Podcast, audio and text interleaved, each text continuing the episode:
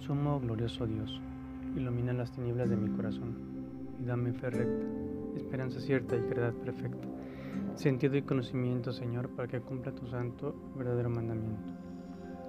En el Evangelio de hoy, Jesús nos quiere dar a conocer su lado amoroso, su lado humano y divino a la vez, ya que nos menciona que tuvo compasión de las personas que estaban ya varios días siguiéndolo.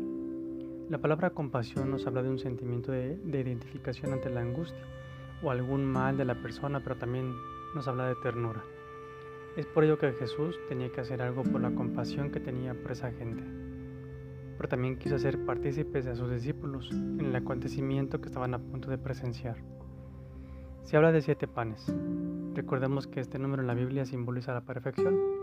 Tanto es así que en la iglesia vemos representado en los dones del Espíritu Santo, en los siete sacramentos, por mencionar algunos.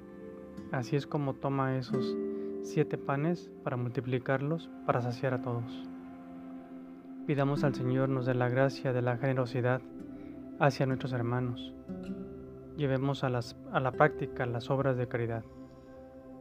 Jesús, te ofrezco los panes que ves en mí, esos panes para ver la necesidad de nuestro, de nuestro hermano si soy solución para mi prójimo, úsame. Que tu compasión llegue por medio de mí a quien necesite de ti. Amén.